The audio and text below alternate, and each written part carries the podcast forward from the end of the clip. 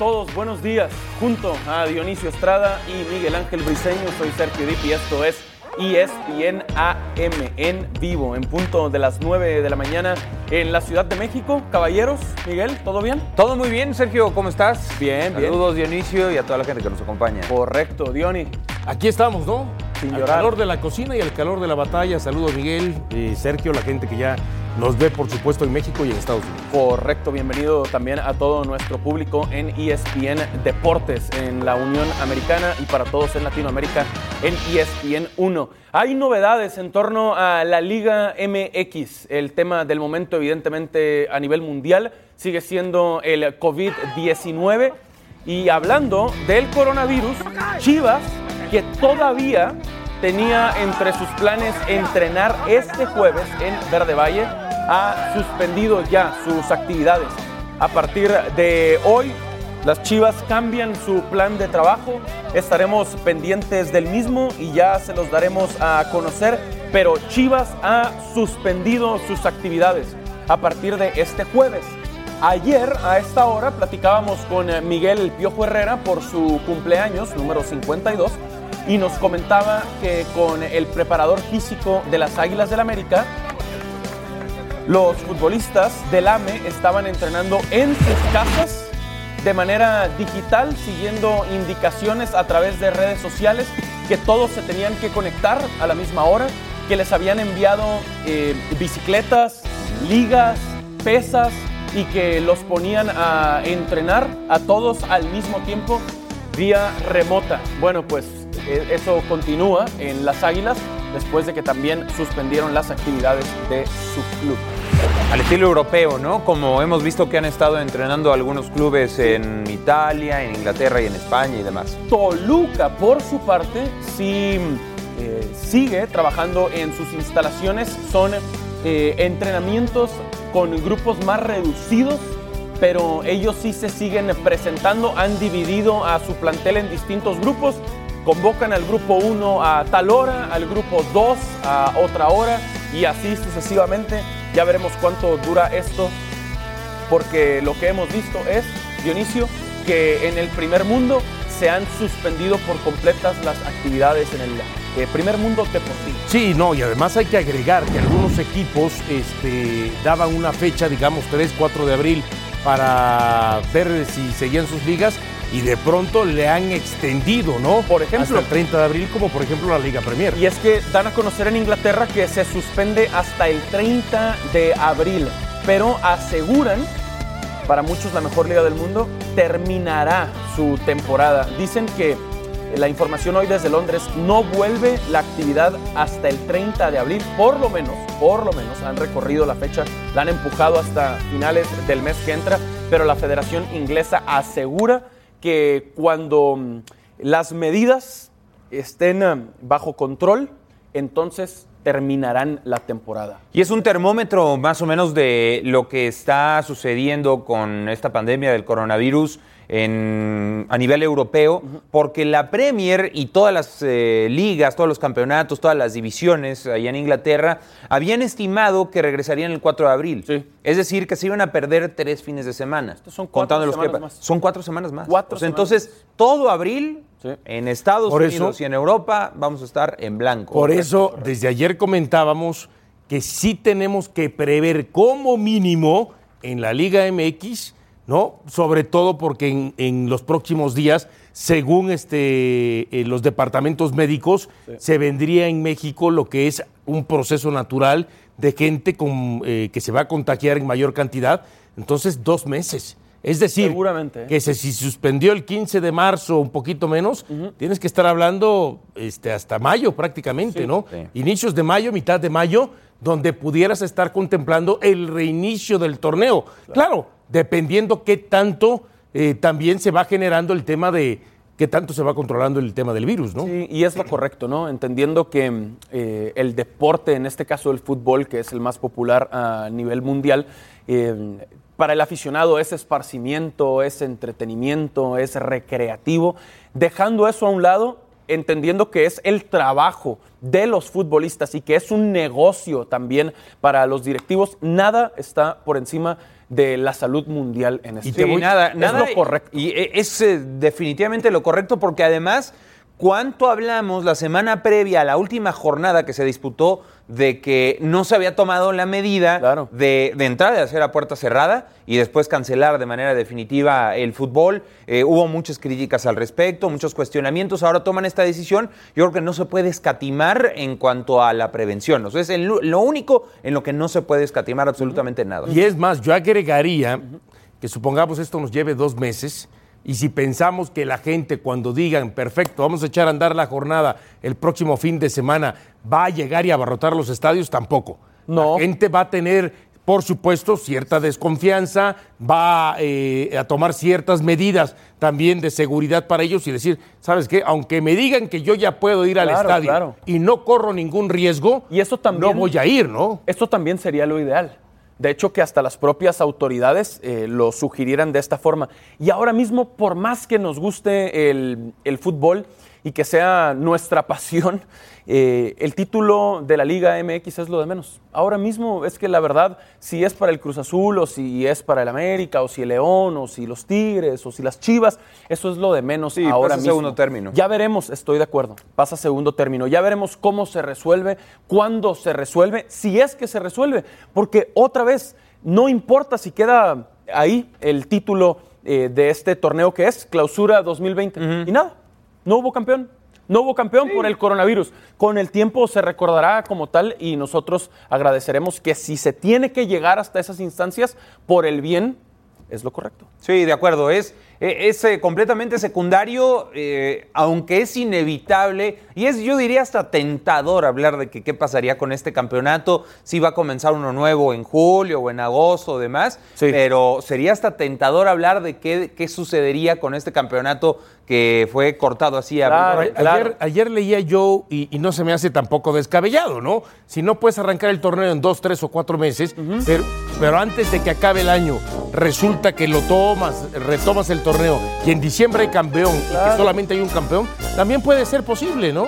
Totalmente. Pues José Saturnino Cardoso cumple hoy 49 años.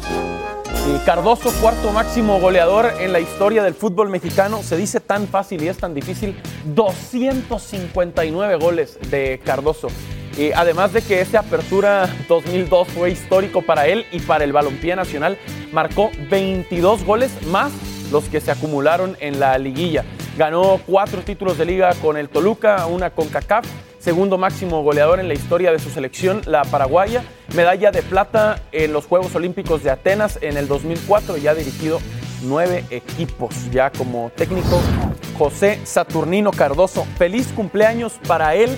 Eh, estamos en contacto con él y muy probablemente en cualquier momento Cardoso nos acompañe aquí en ESPN AM para felicitarlo. Un histórico de nuestro fútbol. Un histórico de nuestro fútbol y tenemos que remontarnos, eh, vaya, para mucha gente la historia reciente va desde los torneos cortos para acá, 1996, pero la competencia de Cardoso sí, sí nos tenemos que remitir a, toda la historia del fútbol mexicano y tengo que hablar de, gente tan valiosa como Caviño, como Carlos, eh, como Carlos Reynoso, eh, como muchas otras figuras que tal vez no tenemos para estas generaciones más recientes tan, eh, tan presentes esos nombres, porque ya inclusive no los alcanzamos a ver en televisión, pero hay videos, hay números y me parece que sí, Cardoso está a la altura de lo más grande que ha venido a nuestro país en el fútbol mexicano. A mí me parece. A mucha gente se le olvida. Atacante imparable, de verdad. Increíble. de Cardoso, ah. indefendible. Ah, y sobre todo el América lo sufrió mucho, ¿no? Ahí veíamos una jugada de uno de los mejores goles que tuvo Cardoso con el Toluca, más allá de que solo la llega a empujar, pero lo que es... la jugada, él empieza, ¿no? Exacto, lo que precede justamente a esa anotación, la concepción de la jugada, ¿no? Ahora, hay que decirlo, a mucha gente se le olvida y creo que eso hay que darle importancia, porque cuando Cardoso llega, está un año fuera del fútbol mexicano por lesión. Entonces, creo que ahí al señor Lebrija en su momento hay que darle también la derecha porque lo aguantó, porque difícilmente los equipos te terminan aguantando, pagando un año de salario mientras tú te recuperas, porque dices, ok, se puede recuperar, Sí. pero tampoco es garantía de saber cómo nos va a ir. Oye, eso ya no sucede, ¿eh? Y si no va a responder. De acuerdo. ahí es lo que Ya te no digo. sucede. ya no, ya no son tiempos en- de directivos pacientes, ¿no? Ya, ya no Y pasa. Además llegó en torneos largos todavía, tal vez Claro. pudo haber influido eh, en esa situación. Yo recuerdo a un paraguayo, Luis Monzón, con Cruz Azul, que le hicieron lo mismo. Era un mediocampista, no era un centro delantero. Y también lo esperaron un año. Se lesionaba y se lesionaba y se lesionaba. A final de cuentas, Monzón pasó como un jugador más en Cruz Azul. No trascendió absolutamente nada. Pero sí lo de Cardoso y la paciencia. Díganme un, eh, un eh, jugador al que hayan esperado tanto en tiempos recientes. El caso más similar, entre comillas, es el de Nico Castillo, ¿eh? con América. Sí, y O sea, hay que ver esperado por y hay que ver si responde como terminó respondiendo Cardoso al final de cuentas. Difícil. Con el América. Se ve complicado, se ve gol, difícil. eh, Dionisio, es Sí, el que sí, recordábamos. sí, que claro. es Cardoso haciendo esta jugada y después saltando. ¿Cómo se quita ahí? Ese Sí, sobre todo, Esa la es muy especial, porque luego tú sigues viendo la jugada y dices, la empuja Cardoso, pero vean, el baile que le pegaron al América Sí, es, memorable, de verdad. No, no, no. Se, ¡Qué golazo! se de ve que, que derramas miel, se te empalaga la boca. Pues es que lo Eh, señor, de este. acuerdo, perfecto. Señor Sergio Dip, para cuando recuerdas este gol que le metieron a la América. Sin irle al Toluca, pero es que, Es que el que ¿cómo no, lo disfrute, disfrutar a Es Cardoso? que el que no lo disfrute, entonces no le No, gusta el fútbol. Ese día hasta los americanistas, aún con la goleada encima, tenían que pararse y aplaudir. La verdad, es un gol Sacaron de lo mejor blancas. de todos los tiempos, claro. No, no, no, la verdad, un, un señor golazo. Es más, yo recuerdo que me toca narrar, no sé si fue unos cuartos, unas semifinales, en la bombonera de, de Toluca. Había perdido el América en el Azteca y tenía que ir a remontar a Toluca. Claro. Cuando ya tenía el marcador ideal, ¿no? Eh, lo perdía 3 a 2, pero con ese marcador por eh, goles de visitante América pasaba. Ah. Resulta que en la última jugada del partido aparece Cardoso, una como medio chilena, y termina matando a la América y eliminando en ese torneo. Y eso te estoy hablando justamente en el invierno del 2000. Sí, ¿cuántos clientes no tuvo Cardoso, no? También Cuatro, atendió- dos ganó ese atendió al América cuantas veces quiso, atendió a Osvaldo Sánchez cuantas veces quiso, atendió a muchos guardametas del fútbol mexicano y también eh, recordábamos ahí en las imágenes que repasamos Sí. el breve paso por Cruz Azul, la intentona de Cruz Azul por comprarlo tras la Libertadores del 2001, buena dupla con Palencia, con Adomaitis, con todos los jugadores que llegaron a la final en la Copa Libertadores, eh, le dijeron que no, que no había manera Claro, a, a Guillermo Álvarez de comprar a José Saturnino Cardoso en su breve paso con Cruz Azul. Bien manejado por Cruz Azul para reforzar a ese equipo que llegó hasta la final de Copa Libertadores, que incluso ganó en la bombonera, eh, pero de boca. eh, aquel partido 0 por 1 con gol de Palencia, desafortunadamente habían perdido en el Estadio Azteca Sí. el partido de ida, Ahora- gol del Chelo Delgado, me parece. Y bueno, van hasta los Podemos- finales. Y, y- memorable Podemos- aquella final. Podemos entrar en, el, en la discusión de si es uno de los mejores este, jugadores extranjeros que ha venido a México, y, pero al final de cuentas, eh, como jugador, como capacidad técnica, pues no supera a Reynoso, ¿no? Ok, Desde hablando desde el punto de vista técnico, ahora, desde hablando del punto de vista goleador, le compite, pero aún así yo tengo que reconocer que me quedo con... O sea, este, ¿le Evan- compite Reynoso como goleador? No, no, no, no, ahí voy. Lo supera por No, mucho. No, no, no, no, no, pero eso ya lo dejé de lado. ¿Cómo? En posiciones diferentes, En eh. técnica, en técnica a Reynoso no le compite. Ahora, ¿con quién sí compite? ¿Eh? Y aún así yo me quedo en primer lugar con Evanibaldo Castro Cabildo. Fueron ocho títulos de goleo. De goleo. Es el máximo goleador del fútbol mexicano. Claro, claro. 312 anotaciones. Pero además, son ocho títulos de goleo en torneos largos. Claro. Que si hoy nos ponemos mm, no tan exquisitos y jugara en torneos cortos, capaz serían 12 Sí. o 13 Sí, sí. o 15 acuerdo. o 16 títulos de, goleo. de. Yo en ese aspecto sí me quedo, sin quitarle, por supuesto, entiendo su perfecto. lugar a Cardoso, le respeto el lugar a Evanibaldo Castro Carrillo. Y, y está bien y es, y es debatible, pero te entiendo. 312 goles de Caviño en la lista histórica. Después viene Carlos Hermosillo con 294, Jared Borgetti con 252 y luego Cardoso con 249. El delantero del momento en el fútbol mexicano de unos cinco años a la fecha con el que sería comparable es André Pierre Gignac Sí, seguro. con todo lo que yo apoyo a los Tigres y a los Rayados, y cuántas veces he tuiteado que la Liga MX le queda chica a André Pierre Gignac y de verdad lo creo, también le quedaba a Cardoso. La verdad. Y buscando imágenes hoy otra vez en la mañana para refrescarnos la memoria, ver a Cardoso con las dos piernas, cómo pisaba la pelota, cómo la mataba de pecho, cómo le hacía sombreritos a los rivales con una facilidad, cómo iba entrando al área y desde afuera del área picaba a los porteros y los techaba y terminaba haciéndole unos golazos a los arqueros por encima, metiéndoselas al ángulo. Qué interesante debate. Hoy me parece que Gignac, aún con toda la historia que está haciendo en Tigres, no está al nivel de Cardoso en la historia del fútbol mexicano todavía. No quiere decir que no va a llegar, pero hoy Cardoso sigue siendo más que Gignac. Y nada Es que más lo, lo que sucede con en Gignac esa es tabla, el tiempo. Miguel, nada más destacar en esa tabla dice títulos, que no se confundan, son títulos conseguidos con su equipo. Sí, sí, eh, sí, co- colectivos, equipo. no el título de liga, Claro. no el título de, de- de goleo, ¿no? Es que para meter en la conversación de Caviño y Cardoso a André Pierre Gignac, que me parece son los únicos dos extranjeros ahí que están en, en ese, eh, en esa mesa, o sea, los únicos dos comiendo en esa mesa, a Gignac... a De goleadores, ¿no? Hay que, sí, de goleadores. Sí, claro. A Gignac hay que darle más tiempo, porque lo de Cardoso fue efectividad y longevidad. Sí. Con ese promedio anotador, una y otra vez, una y otra vez que para meter esa cantidad de goles necesitas el doble de años que ha tenido André Pierre Gignac. Bueno, y de hecho. ¿cuántos tuvo Cardoso? acuerdo. 10, 11 años. Por eso, entonces mexicano. va a la en mitad el del 2006, camino. ¿no? Si hoy se,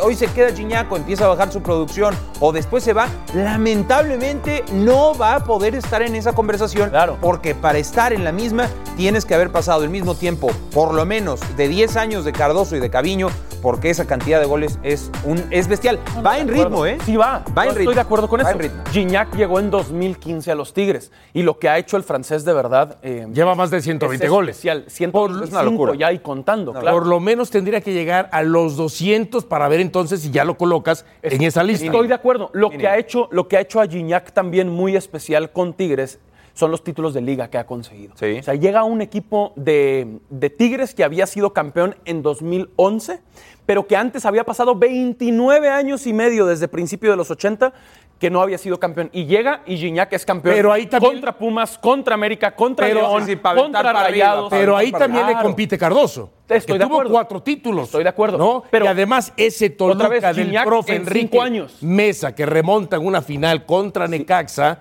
¿no? Y en los primeros 20 minutos se empareja la final y se termina coronando justamente la bombonera de Toluca.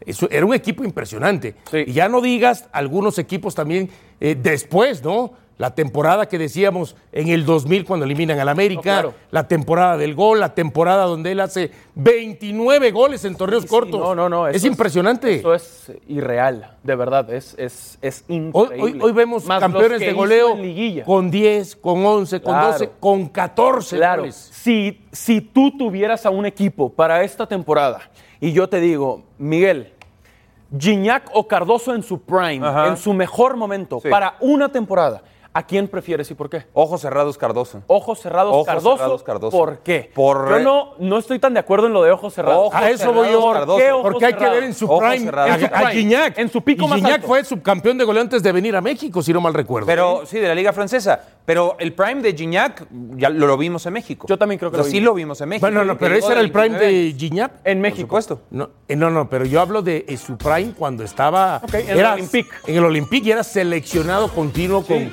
con mundialista francés. Y mundialista, a Claro. eso me refiero. Ok, ¿A ¿por qué, qué a ojos qué Gignac agarramos? ¿Al, ¿Al Gignac del prime del Olympique Para o al mí, Gignac del para mí la ferocidad de Cardoso es incomparable. O sea, lo que provocaba Cardoso, el temor que provocaba Cardoso en defensas y porteros, yo nunca lo he visto en ningún otro delantero, ni siquiera con Gignac, que es un fuera de serie para la Liga Mexicana. Entonces, lo de Cardoso sí me parece, en cuanto a personalidad, carácter, algo que. Miguel no Ángel. Briseño, no, que me sí. digas que Gignac Yo no pienso- tiene personalidad, Lo tiene, que no pero es para líder, mí que está no tiene arriba. carácter. No, sí lo tiene, pero me pero gusta. para mí está arriba. Cardoso, ojos cerrados, fue tu respuesta. Dos o tres escalones arriba Cardoso en ese rubro, ¿eh? Por, por lo menos. Johnny, Yo si es en el prime de Gignac en el Olympique me quedo con Gignac. Gignac sobre Cardoso Sí, en sí. su pico más alto de rendimiento. Sí, claro, no de Su México. mejor momento. sino en, En sus carreras. En sus carreras, claro. Lo platicaremos, ojalá con Cardoso también aquí en ESPN AM. Feliz cumpleaños para José Saturnino Cardoso. Y hablaremos de Saúl Álvarez, parece que viene la trilogía contra Gennady Golovkin. Y buenos días para todos en Nueva York. Qué preciosa ciudad.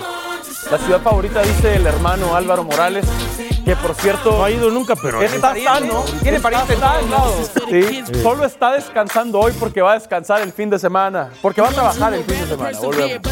Trying to make it cause they ain't really living in the present. They out here grinding, seeking perfect timing, tuning out the youth.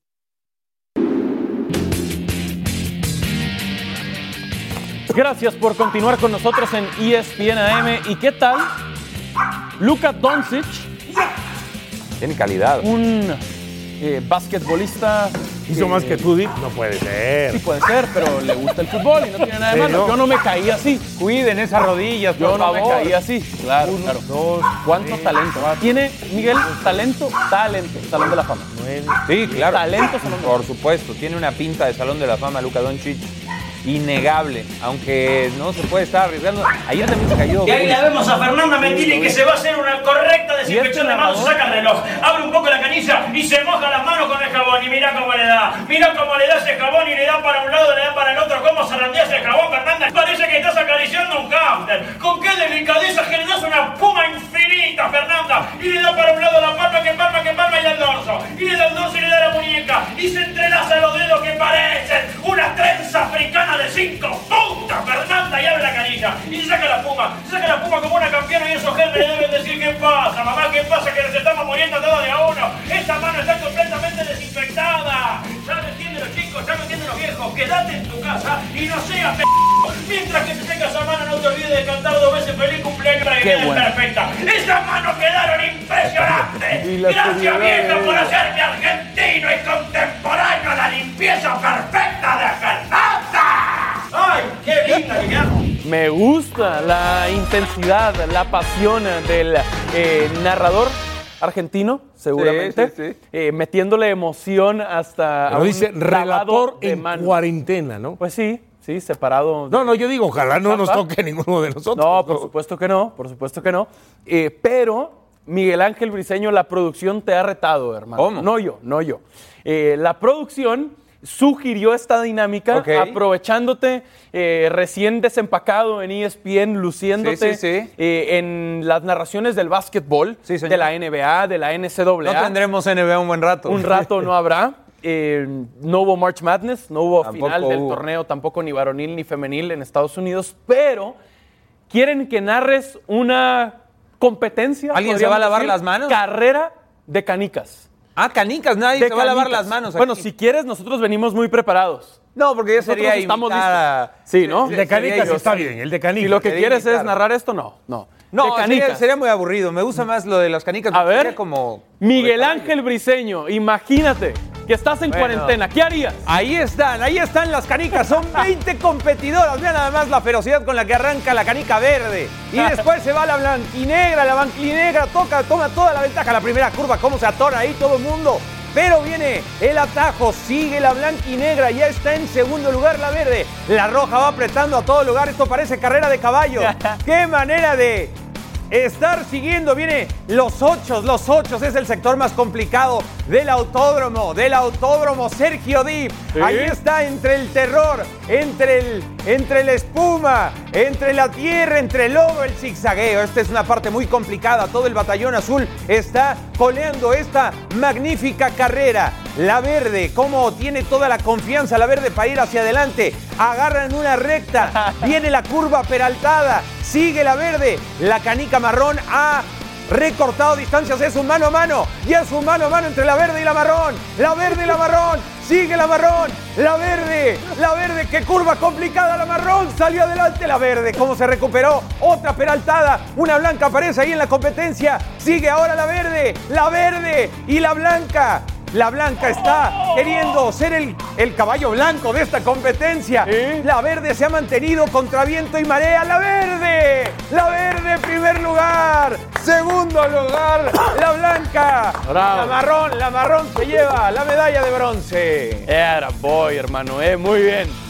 Listo Mira, entonces. Se hizo lo que se pudo. Las para batalla. canicas. Miguel Ángel Briseño. Te están buena, esperando para el fin de semana, ¿eh? Bueno, nos estamos preparando porque Sí. eh, todo abril es lo que va a haber. ¿eh? Todo lo que queda de marzo y lo que viene de abril es lo que va a haber. ¿Cómo te has sentido en tu debut narrando canicas? Me sentí bien, me- creo que no me preparé lo suficiente. Ok, ok, Me hubiera gustado prepararme más, los antecedentes de cada canica, pero bueno, es Bueno, lo que hubo. y Llegó el relator, no llegó el relator oficial y entonces, Hay que entrar al quite. claro, dicen, vas, ¿no? Hay que Por cierto, he leído que en Estados Unidos sí es The Ocho. Este fin de semana, este domingo, los fans saben a lo que nos referimos para que estén pendientes de la transmisión. Volvemos con Canelo y Triple G.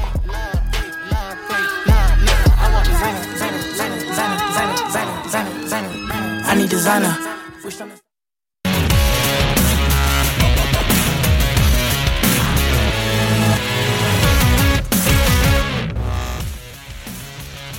Esto es SportsCenter ahora. La Premier League ha anunciado que estará suspendida por lo menos hasta el 30 de abril. Así también la FA y la Federación Inglesa, al igual que la Liga Femenil, en su comunicado indican que apoyarán la suspensión de la Euro 2020 para crear espacio para el calendario.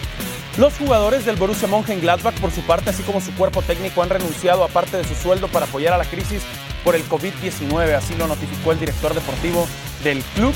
Con esta medida se pretende ahorrar cerca de un millón de euros al mes para mantener los ingresos de los demás empleados del club. Y uno de los problemas que afecta en este momento el cierre de las negociaciones en la NFL, incluyendo el de Tom Brady a Tampa Bay, es que no hay eh, transporte en Estados Unidos para que los jugadores se trasladen con sus nuevos equipos y nuevos directivos para hacer oficiales los acuerdos.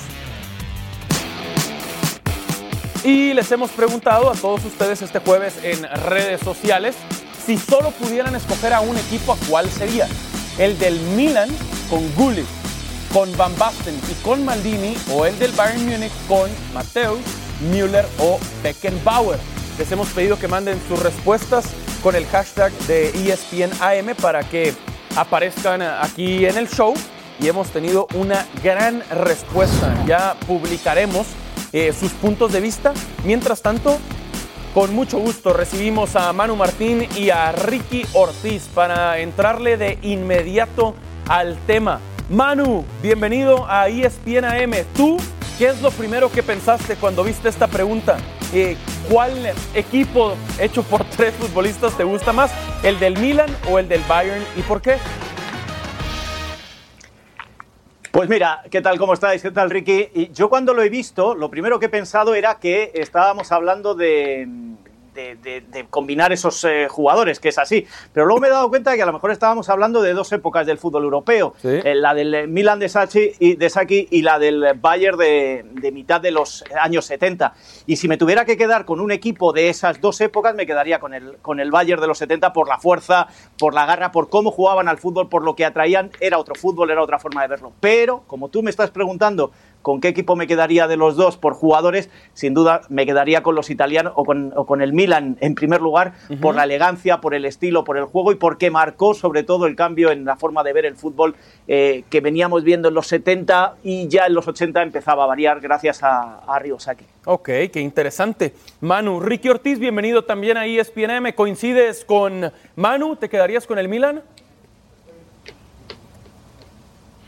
Hola, ¿qué tal? Un fuerte abrazo a todos. Manu, Manu muy político, como siempre. Al final lo que entiendo es que le va a los dos. Y así cualquiera. Manu, eh, eh, No, no le puedo ir a los dos. porque No te a gusta uno, pero te, te gusta el otro, pero uno es mejor que uno, pero no es mejor que el otro, porque uno es de, la, No. de, de los 70 y la otra No. de los 80. Bueno, este, No, porque Mataus no podía lo jugar que- en el Lo que entendí, pero Claro, no, es cierto, es el único que no encaja ahí porque no es eh, de la misma generación. Pero a ver, si, si, si quieren, eh, yo lo primero que pensé fue puesto por puesto. Ok. Eh, Maldini contra Beckenbauer, Gulli contra Lothar Mateus y Van Basten contra Müller. Y rapidito les digo, defensores, empate. Es imposible decir cuál de los dos me gusta más, cuál de los dos es mejor. Maldini eh, ganó 25 títulos, pero no ganó un mundial. Que Beckenbauer sí. Maldini eh, ganó siete Serie A y cinco Champions. Eh, ganó menos Beckenbauer en ese, en ese caso, pero tiene dos balones de oro, cosa que Maldini no lo consiguió, pero es empate. A mí me gusta más Gulli que, que, que Mateus, toda la vida. Ahí para mí no hay comparación. Y en los delanteros, eh, tengo que decir que Müller ha sido más que Van Basten o que Van Basten es uno de mis preferidos. Entonces, yo voy a esto, que si se enfrentan, terminan uno a uno, con un gol de Müller y un gol de Van Basten, asistencia de Gullit, asistencia de Mateus, eh, grandes defensores que, que mantienen solo un gol en contra, van a tiempo suplementario, siguen uno a uno y después van a penales. Y ahí elijo al Milan. El Milan le gana a este Bayern por penales. Qué bonita historia, Ricky Ortiz, qué bárbaro. Más claro ¿Quién que habló Manu de soy, políticamente ¿eh? correcto? Sí, Manu, Más Manu. claro que Manu soy. No, Adelante, políticamente Manu. correcto. Vas con los dos. no, no, sí, Ricky va con los dos. Él Lo ha dejado muy, muy, muy clarito. Esto se tenía que resolver en penales. Eh, yo creo que si hablamos eh, en realidad de Sí. eh, que ha- hacemos dos equipos y jugamos a la play con estos jugadores, yo creo que el, eh, me gustaría más ver en realidad y en la play al, al Milan que a, que a ese Bayern. Quizá por Mataus. Mataus es el que me deshace todo el, el argumento como aquel Bayern de los años 70. También tengo que decir una cosa, Ricky.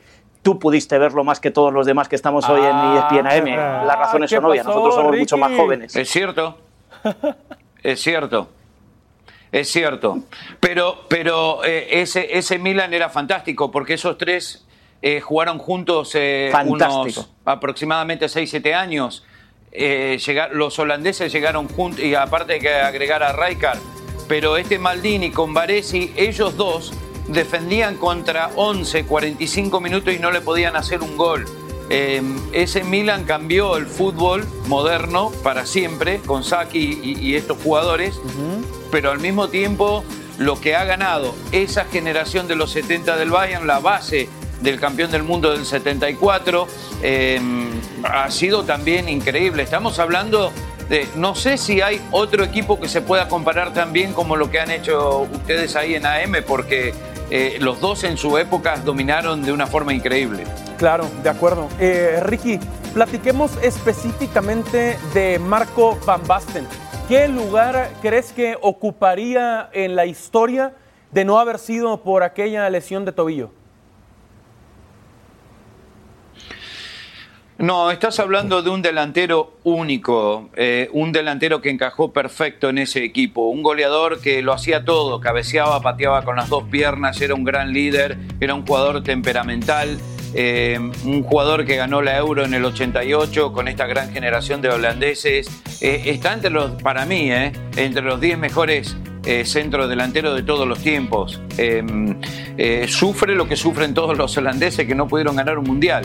Pero lo que ha hecho con el Milan, a dónde lo ha llevado, eh, las conquistas eh, eh, nacionales e internacionales, eh, repito, sé que Manu está de acuerdo, esto es único en la historia del fútbol y, y que el Milan eh, volvió a poner al fútbol italiano en el mapa mundial gracias a estos tres holandeses eh, y a ese equipo de, de Arrigo Sacchi. Manu, ¿qué piensas de esto de Van Eso Basten? es. Sí, eh, no, no, no, absolutamente de acuerdo con Ricky, no solo lo de Van Basten. Yo creo que más allá de la lesión, Van Basten ya es un tipo que está en la historia del fútbol y está en unos peldaños muy, muy altos. Pero hay una cosa que, que yo llevo diciendo tiempo y, y que intento comparar siempre con ese Milan. Lo dice Ricky, es que ese Milan no eran solo los tres holandeses, era un equipo completo y era un técnico que supo adaptar a aquel equipo a un nuevo estilo de fútbol que apenas se había visto, que apenas se había visto y ganó lo que ganó con un nuevo estilo de fútbol. Y por eso aquel Milan pasó a la historia no solo por sus jugadores, no solo por los títulos, sino porque cambió la concepción del fútbol en los años en, los inicios de los años 90, finales de los 80. Y eso es a lo que me refiero cuando hay equipos que ganan tres Champions de manera consecutiva, pero no han cambiado la historia del fútbol. Ese entrenador no cambió ninguna historia del fútbol, y sin embargo Saki sí.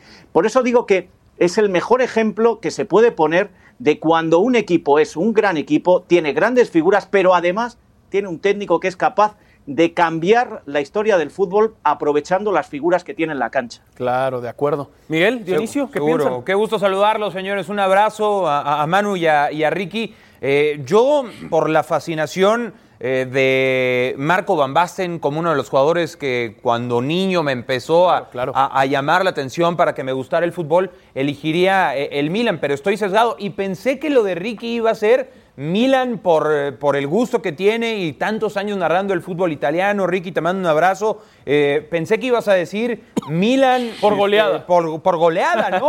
Milan por goleada, pero sí, este, con, con ese empate me sorprendió. tu- No, tu pero es políticamente correcto. Buena, Manu. Ricky. Señores, eh, eh, los equipos italianos golean 1 a 0. Yo siempre digo, goleada la italiana 1 a 0.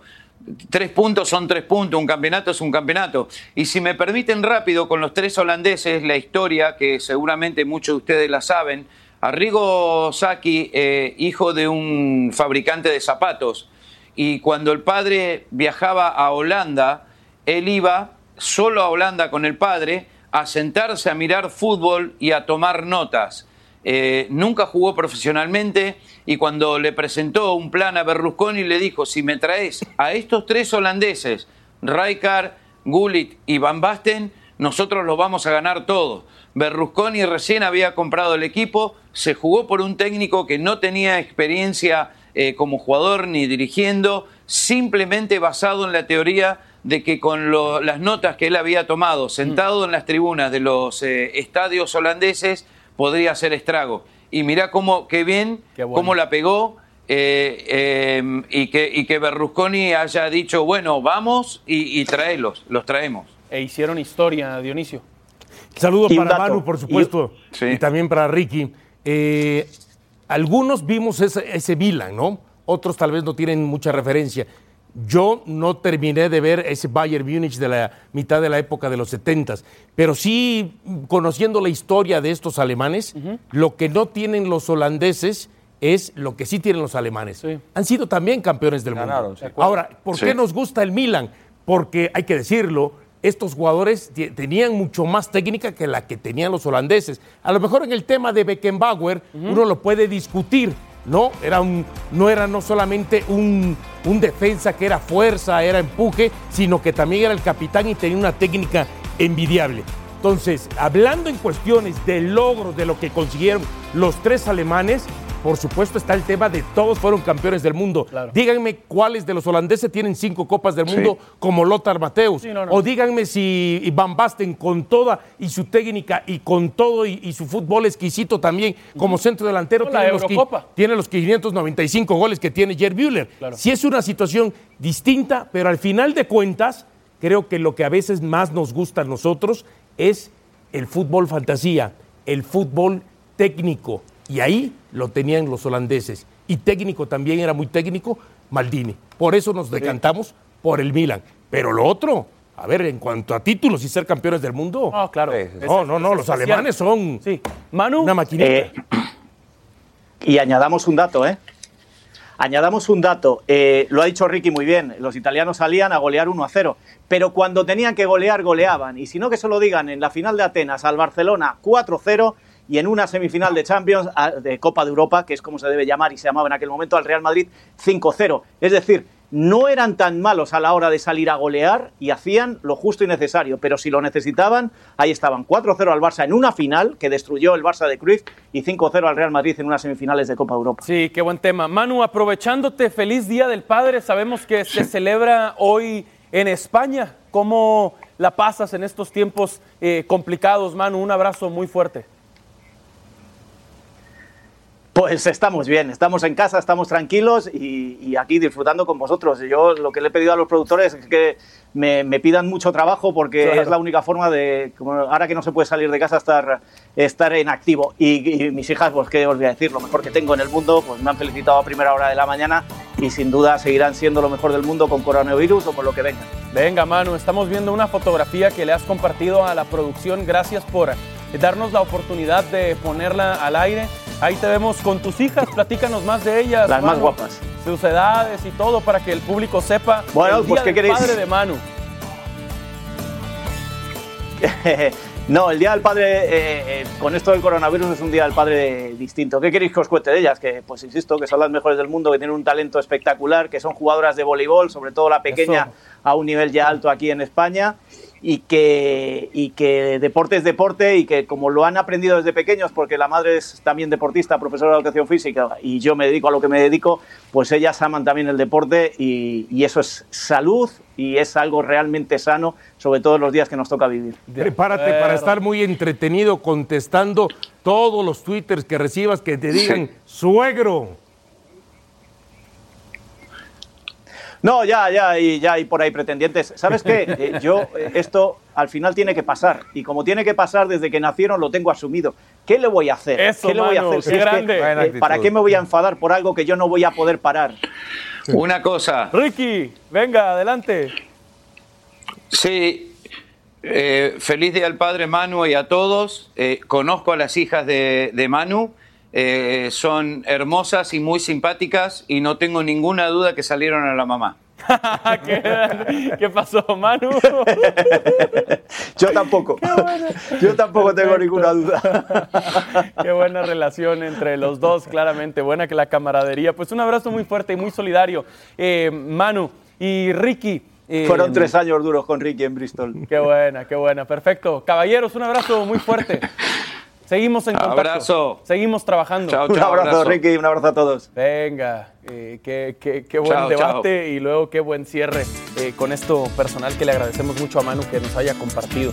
Pues ahí está entonces, los seguimos invitando a que participen con nosotros en redes sociales, arroba ESPNMX, con cuál de estos tres futbolistas del Milan o del Bayern se quedaría. Que Rijkaard está reclamando, ¿eh? En Pues este claro. momento está viendo a M y Totalmente. está reclamando Sí, porque sí. deshicieron el tridente Sí, histórico. sí, de llegaron Ahora, yo viendo la Claro. ca- cantidad de títulos que terminan ganando los- estos alemanes, más allá de que eran épocas distintas, las de Gerard y diga este Müller y la de Sí. y la de Van Basten, perdón, Müller, Beckenbauer con la de Lothar Mateus.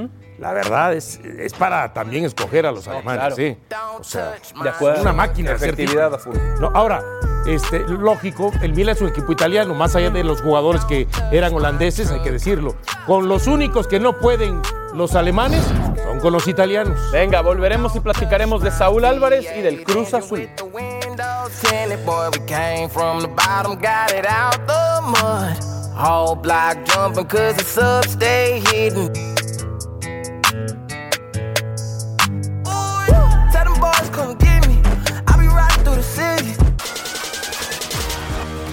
El gran Chava Rodríguez ha publicado en redes sociales, ya pasen sus recomendaciones de películas, documentales de boxeo para verlas mientras están en casa. Tres mías dice, When We Were Kings, un documental, Rocky y Cinderella Man. ¿Cuál Rocky? Es la pregunta. ¿Cuál Rocky 4, Rocky mi favorita. 4, Rocky Ahora, 4 es ¿dónde la está- palomera. ¿Dónde está. Dollar Million Baby? ¿Eh? Dollar Million Baby, ¿dónde está? Bueno, son las tres. Tú haz tu tweet y ponle No, a no, la no, gente. pero me extraña, me extraña Tú que publica me lo que extraña tú que quieras, Chava no lo haya puesto. ¿Quieres hacer polémica hasta en un tweet de recomendaciones en estos tiempos de solidaridad?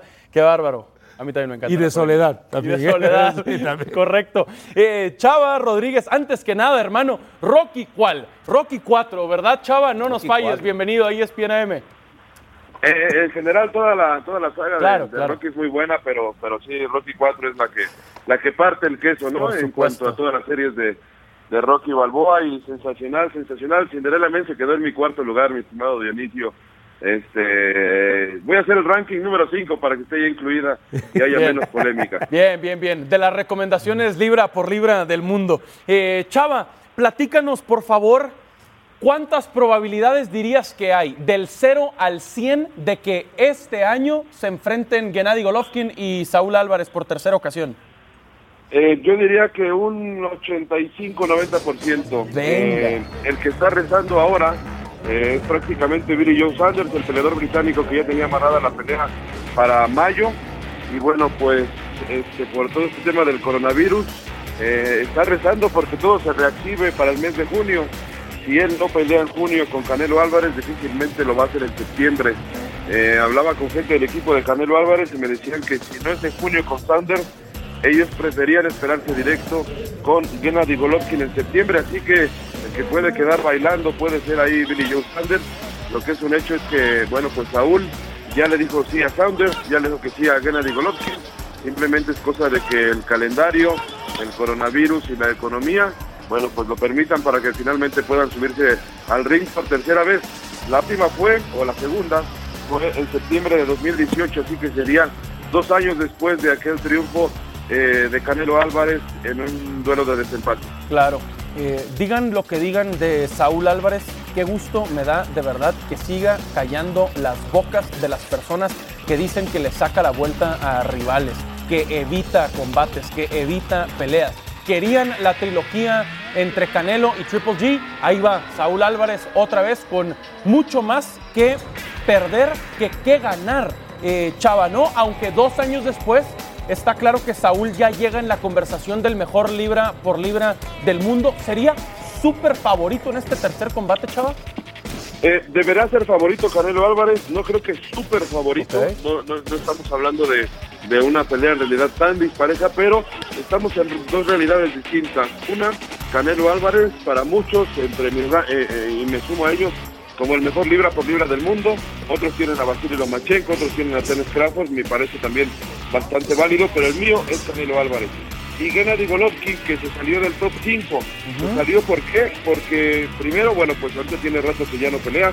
Se salió porque batalló mucho con Sergei Derevyanchenko, que sí, es uno de los mejores pesos eh, medianos en la actualidad, pero quizá no tiene el nombre de los que ha enfrentado eh, Canelo Álvarez.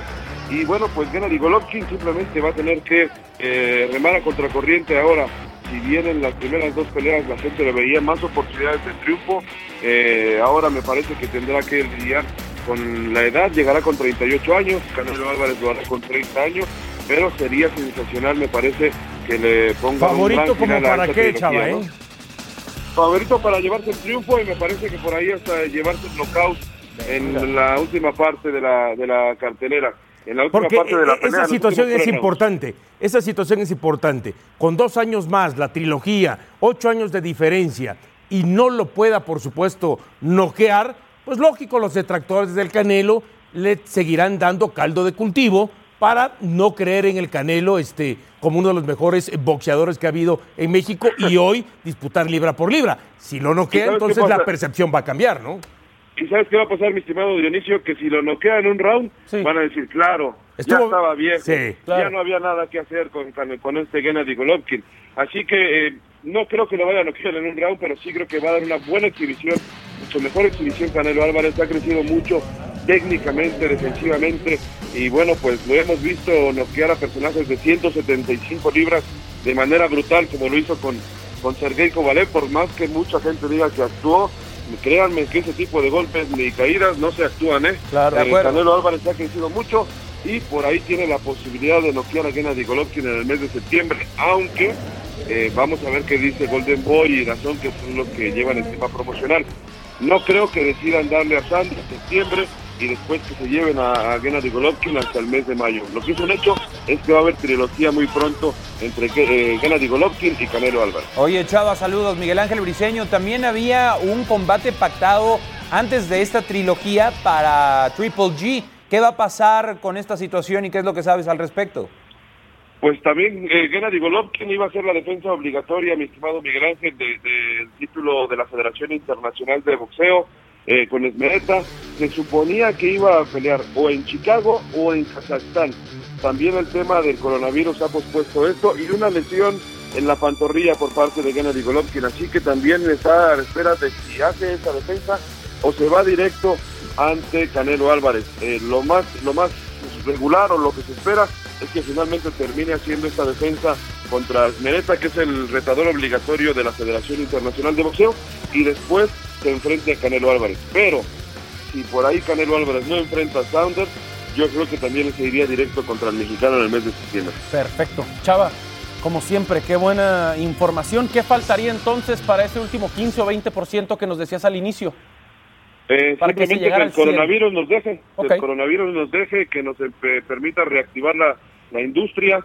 Eh, se habló de que ya se canceló todo en marzo, es cierto. Sí. Ya se canceló todo en, en el mes de abril, también es cierto.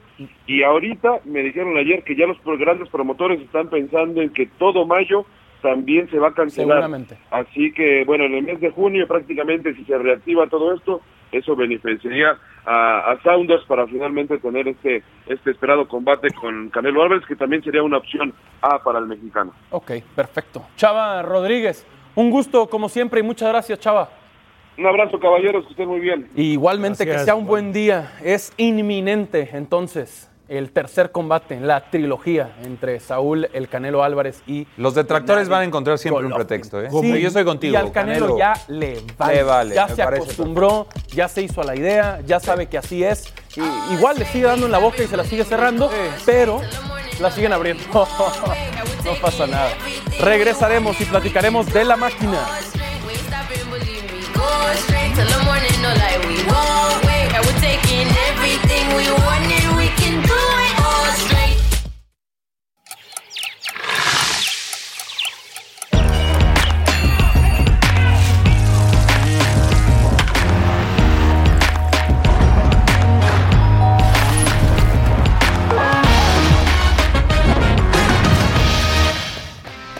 Muy buenos días nuevamente para todos. Son las 10 de la mañana en eh, la Ciudad de México. Estas evidentemente no son imágenes de la capital mexicana, es Nueva York. Y a ustedes también les mandamos un abrazo en Estados Unidos y en estas eh, épocas diferentes, complicadas. Uno de los peores aguaceros que me tocó en mi vida ¿Fue Nueva York? fue en Nueva York en la cobertura de un US Open. Esa hasta, hasta se canceló la jornada. ¿no? Coincido con Álvaro, ¿eh? La mejor ciudad del mundo para mí. ¿Coincides en eso? Sí, sí, sí. En eso sí. En lo demás, no. En todo lo demás, En no. todo lo demás, no. Dame un racional ligera, Saludos. Álvaro. Saludos, Alvarito. Sí, venga, eh, el hermano estará el fin de semana trabajando fuerte, así que descansa ¿Fuerte? hoy y descansa mañana. Sábado nada más tiene picante. Sí trabaja fuera. Y domingo picante nada más. ¿Qué es lo fuerte que va a trabajar? Tú y yo no podemos decir nada ahora mismo, hermano, así que tranquilo. Venga, Ahí vamos a estamos, darle ahí estamos. y que sea un buen jueves para todos. Cumpleaños, por cierto, de José Saturnino Cardoso. ¿Cómo olvidar este gol y esta jugada? Este baile que. Cardoso y el. Toluca le pegaron al América aquel fin de semana en el Nemesio Díaz. No, le están alegrando eh, el día a Jorge Carlos Mercader y a Jesús Humberto López. Claro. Y le están amargando el día a muchos americanistas con este gol. Sí. Buen el gol. Ya llegaron, eh, en ese gol llegaron los americanistas a, a- a un punto en que ya se habían estabilizado. O sea, ya, ya. 5 6 daba lo mismo y sobre todo con esa calidad de gol que ha sido definitivamente de los más recordados, inclusive más recordado ese gol que muchos de finales. Ah, claro. Fútbol mexicano. Claro. Eh, hace una hora debatíamos si en su pico más alto de rendimiento, en su prime, se quedaban con el cumpleañero José Saturnino Cardoso o con el francés André Pierre Gignac. Síganlo pensando y lo seguiremos debatiendo, porque aquí está lo de Cardoso, cuarto máximo goleador en la historia del fútbol mexicano, 259 goles. Eh, récord en un torneo corto, en, tor- en pase regular, 29 goles. Luego siguió marcando en liguilla y superó los 30. Cuatro títulos de goleo con Toluca, además de que ganó una CONCACAF, segundo máximo goleador en la historia de su selección, por detrás de Roque Santa Cruz. Medalla de plata en Atenas en el 2004 y como técnico ha dirigido a nueve equipos. Máximo goleador en torneos cortos, José Saturnino Cardoso, por encima de Jared Borghetti, a quien si le sumamos su tiempo previo a los torneos cortos, lo supera. Jared de hecho pasa a Cardoso por tres goles en la lista histórica.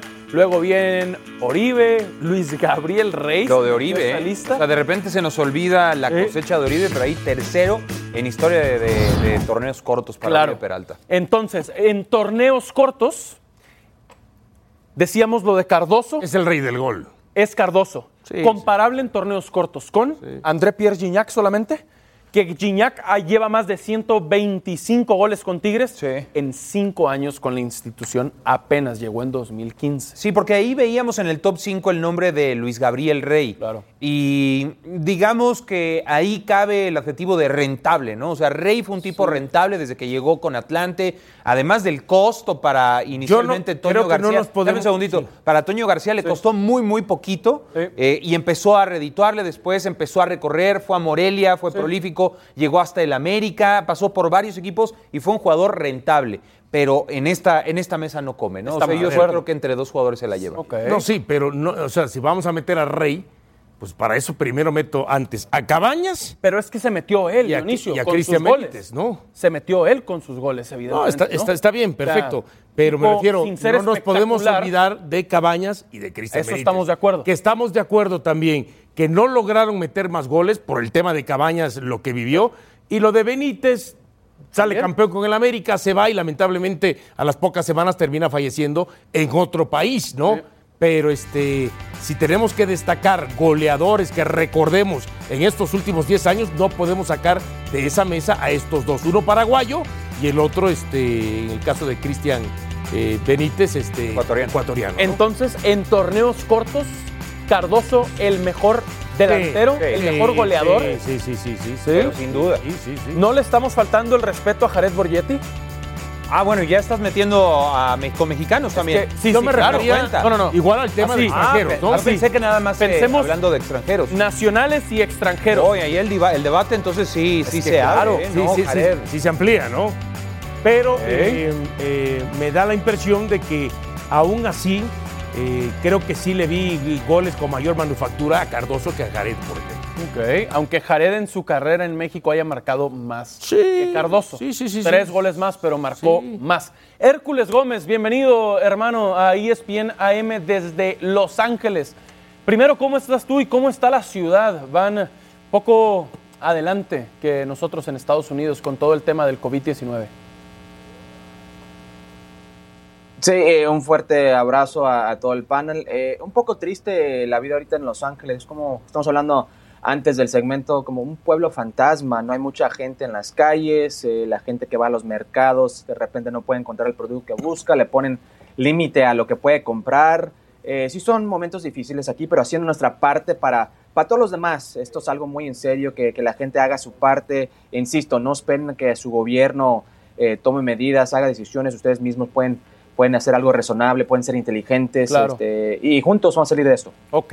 Eh, Hércules, entrándole al tema en materia, ¿qué pensabas mientras nos escuchabas hablando de los goleadores en la historia de los torneos cortos? Tú, campeón de goleo del Bicentenario 2010, porque el Chicharito se fue a concentrar para el Mundial, pero ahí estuviste, hermano. Sí, cierto, cierto. Este, bueno, pensando en lo que es torneos cortos y goleadores, escuché parte de la discusión. Este, Cardoso sin duda tiene que estar ahí. Hablamos de lo que es Jared Borghetti, sin duda Jared. Claro. Eh, hablaron ya de Gignac, eh, de, de Luis Gabriel Rey. Creo que se le están olvidando Mauro Boselli. Mauro Boselli para mi gusto fue También uno de los sí, jugadores claro. más rentables Buen de esta punto. liga en los últimos Sí, años. sí, sí. Sí, un gran goleador, bicampeón también con el equipo de León. Eh, y, y su tiempo fue corto, porque sigo insistiendo que si se queda con ese equipo de León, pues esa cuota goleadora seguía aumentando. Creo que eh, tiene que estar en esa mesa de que hablan ustedes, eh, sin duda. Pero para mi gusto, Gignac, Boselli, Rey, Benítez, no hay como Cardoso. Jared también, pero no hay como Cardoso. Sí. Este, el príncipe sigue siendo el mejor no solamente por goles, pero por logros. Hay que ver lo que ha ganado, cómo lo hizo, récord en liguilla de, de- de goles, un torneo 29, es una locura. Claro. De alguien que quedó campeón de goleo con 10 goles, 29 en un- una temporada, es una locura. Sí, sí, estamos de acuerdo. Hércules, desde tu punto de vista de delantero, ¿qué hacía tan especial a José Saturnino Cardoso? La inteligencia, la inteligencia, el movimiento, la técnica, sabía qué hacer, cuándo hacerlo, sabía cuándo tenía que tomar un toque de más, cuándo dar, desbordar para una pared, dónde estar para rematar, podía jugar de espaldas, te podía encarar mano a mano, por una banda se podía flotar y encarar. Era un jugador muy completo, jugadores así, nuevos así, pues pocos. Creo que el más cercano a eso sería André Pierre Gignac. Claro. Hércules, tú eres conocido porque triunfaste en México y en la MLS también, hermano, y lo digo en el mejor sentido, de verdad, cero sarcasmo. Luego, como analista, te ubican como un defensor de la MLS. Y yo entiendo por qué. ¿Tú quién dirías que es el mejor goleador en la historia de la MLS? Que más o menos anda por ahí de lo de los torneos cortos, porque son 25 años de historia ya de la liga en Estados Unidos.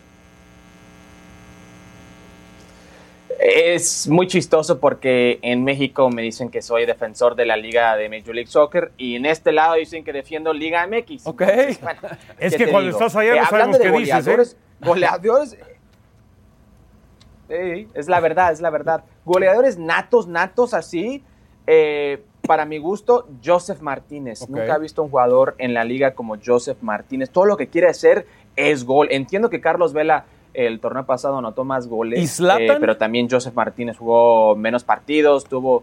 eh, es que Zlatan jugó dos temporadas. Claro. Eh, en lo que, ha hecho, yo, lo que ha hecho Joseph Martínez nunca lo he visto en esta liga. Y además de los goles, lo respalda con títulos de Copa, de Liga, de Campeones Cup contra el América Dionisio Estrada. Cálmate, Eh, Lloró sigue respaldando con buenos eh, actos, con goles. Puro gol es lo que quiere este señor. Desafortunadamente no lo vamos a ver ya este torneo por esa lesión de cruzado. Eh, tiene que ser este Joseph Martínez. Y atrás de él, aunque para mí no es goleador, pero tiene los números, es Landon Donovan, que sigue siendo el mejor jugador que ha producido esta liga. Ok, Landon Donovan, entonces, claro, sin ser eh, centro delantero. Hércules, leíamos hace unos minutos, pero nos estábamos esperando para platicarlo contigo. Noticia de último momento, la MLS ha decidido que sería hasta el 10 de mayo, por lo menos, 10 de mayo, cuando regrese a sus Así es. actividades por lo del coronavirus en la Unión Americana. Y aquí está su comunicado, de acuerdo a los Centros para el Control y Prevención de Enfermedades, de posponer eventos que involucren más de 50 personas las siguientes ocho semanas. MLS extiende la suspensión de sus partidos durante ese lapso. MLS continúa avalando todas las opciones para poder jugar toda la temporada 2020. ¿Qué piensas y qué sabes, Hércules? Bueno, lo que pienso es que es lo más lógico. Si el gobierno dice ocho semanas no se pueden eh, tener eventos de más de 50 personas, no se puede hacer nada. Vi un comunicado de la Premier League que ellos van a iniciar en abril. Eh, para Major League Soccer, ellos no pueden tomar esa tipo, ese tipo de decisión sin que diga o le den el aval el gobierno. Es lo más lógico. Ahora, ¿cómo pueden de repente iniciar en lo que es mayo?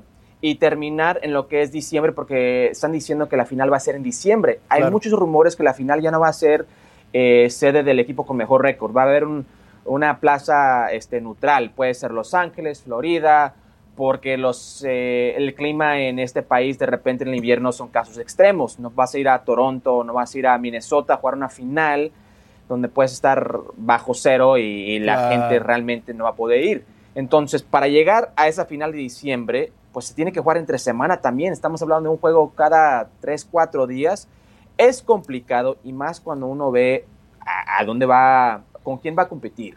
Va a competir con, a ver si es el resto de la NBA, a ver si es el béisbol, Sí. eh, la NFL, el hockey, otros eventos que también quieren eh, regresar y tomar fuerza otra vez. Va a ser muy complicado para lo que es Major League Soccer, pero también es una prueba, porque ya hay muchos, eh, hay mucha gente en este lado de- del mundo de, fútbol, o sea, jugadores, directivos, aficionados, dueños, que ya quieren ver un calendario normal. Este sería el primer paso para ver si puede sobrevivir en, en la cancha con el clima y dos, en las televisoras, a ver si puede competir con los demás. Totalmente. Hércules Gómez, pues lo seguiremos platicando.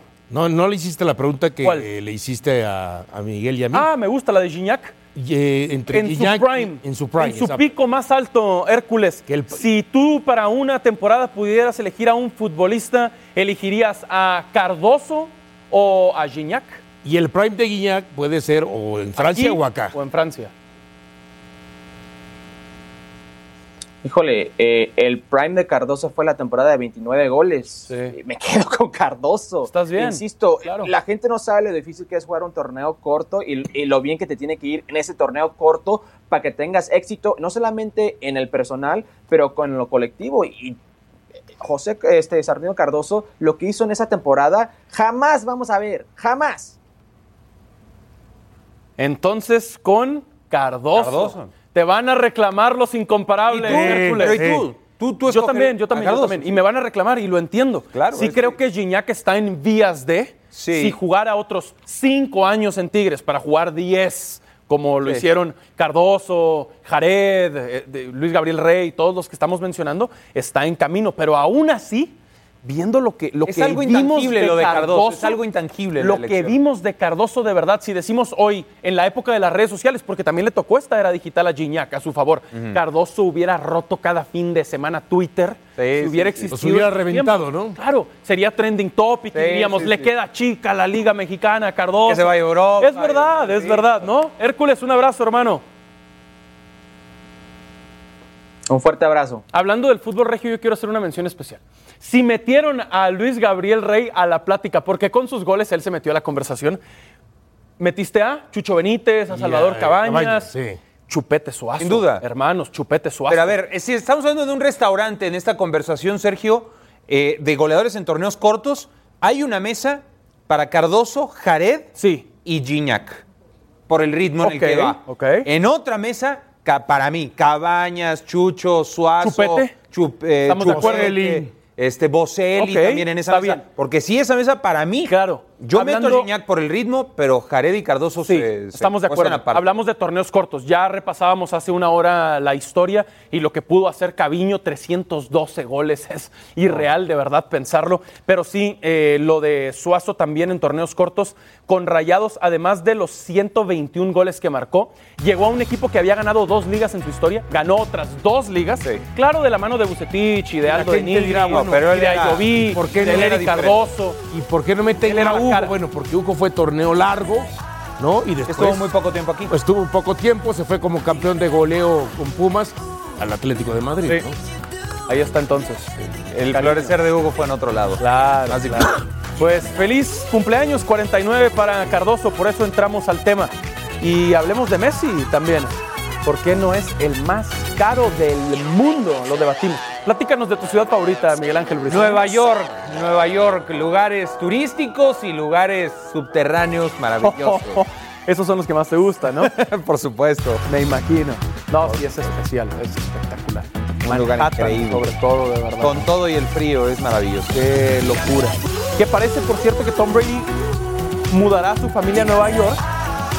Hablando de, y que Tampa Bay, estando más cerca de la Florida de Nueva York, fue una de las razones por las que eligió a los Bucks. Un vuelo de una hora, ¿no? Más cerca que de los Chargers desde Los Ángeles, cruzando de sur a norte y de oeste a este. Volvemos.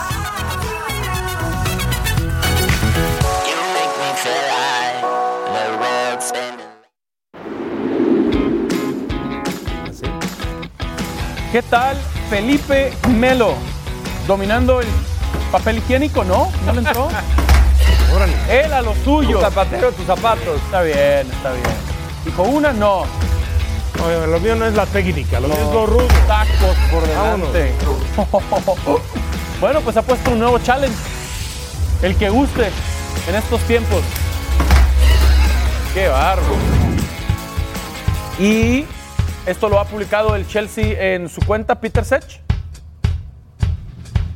Pegándole a la batería. Necesitamos que haga algo más. Sí, sí, que haga algo Esto más, está porque muy básico. esa no se lo compro. Esto es de tu primer día de clases de batería. Ya, ya, ahí va, ahí va, ay, ahí va. Está calentando, está tranquilo. Esto sigue siendo de tu día uno. Esto Vic. sigue siendo de tu día uno. ¿Eh? Ahí va, tranquilo, está calentando. Ahora. Ahora. Y ahí vamos a no pasa de ahí, el problema de la producción. agarra la ¿Y qué tal este narrador de? Saca la tapa de la chocolatada y se va a poner una cucharada de cacao. Le coloca una cucharada de cacao y ¿De va por más. Le va a colocar otra cucharada de cacao. Segunda cucharada y se anima ante la tercera, Bianca. Pelotas chicas, pelotas grandes. ¿Qué pelota la de Fernández? Es el le saca mismo, la tapa. ¿no? Le va a colocar Sí, un poco de leche. Le coloca leche. Le coloca leche un poquito nada más para poder sacar la grumo. La señora lo va a mandar a la calle muy pronto. Que ya le empezó a hacer caras, ¿no? A dormir con el perro. Qué peligroso. Le coloca la leche completa le colocando la leche. Y sigue Ella no se ve muy eh, entretenida, muy divertida, muy contenta. Claro, como ella está haciendo lo más difícil. Mira lo que es esta chocolate. No, y que te esté gritando al oído, ¿no? Y le va a aventar el café en la cara. ¡La toma ¡La toma Lo va a bañar, lo va a bañar. Me encantaría directo a la cabeza. y el papá de esta nena, Bianca. Bianca, te Es la hija, además. Es la hija, entonces. La hija no, no parece, sí. No, bien, eh, para hacerme, ¿para qué? Papá, No, pues, esta nena bien. ¿Quién sabe? ¿Quién sabe? Bueno.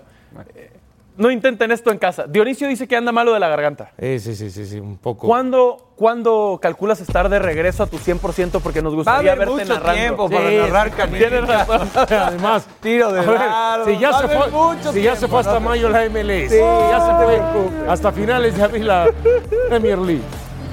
Bueno, pues No comas ansia. la salud es Pero tú lo sí estás bien más de la garganta. importante. sí. Vas. Sí, sí, sí, feliz. Messi, ¿por qué no es el más caro del mundo? Lo analizamos y lo debatimos.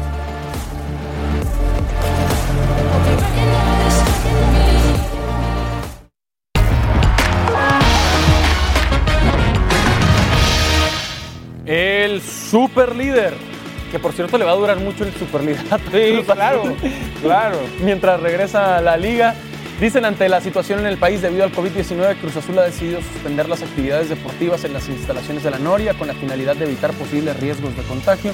Los jugadores deberán quedarse en casa, en donde cumplirán con el plan de trabajo, serán monitoreados periódicamente. La medida se mantendrá hasta nuevo aviso. Y con todo lo que nos gustan los deportes y el fútbol es lo correcto y es lo menos que ahora mismo podemos hacer.